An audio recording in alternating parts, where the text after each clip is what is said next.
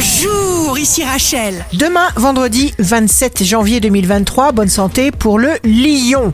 Gardez en vous une confiance absolue, votre corps veut que vous soyez en bonne santé et l'univers aussi.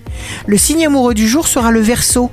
Préservez farouchement vos propres désirs et surtout, respectez-les.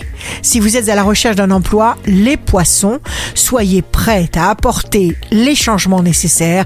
Écoutez-vous, entendez-vous. Le signe fort du jour sera le Sagittaire. Vos forces positives sont plus fortes que vos doutes. Comptez sur vous. Ici Rachel. Rendez-vous demain dès 6 heures dans Scoop Matin sur Radio Scoop pour notre cher horoscope. On se quitte avec le Love Astro de ce soir jeudi 26 janvier avec le bélier.